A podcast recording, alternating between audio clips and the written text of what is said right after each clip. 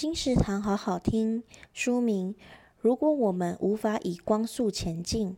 作者：金草叶。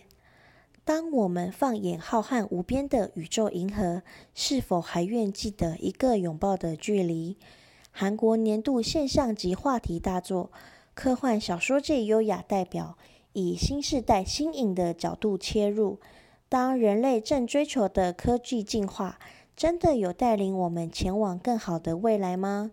现实社会中存在的差异与不平等，又是否能在未来得到理解与包容？一本关于差异、理解、包容与爱的暖科幻。如果我们无法以光速前进，由联经出版，二零二二年三月，金石堂陪你听书聊书。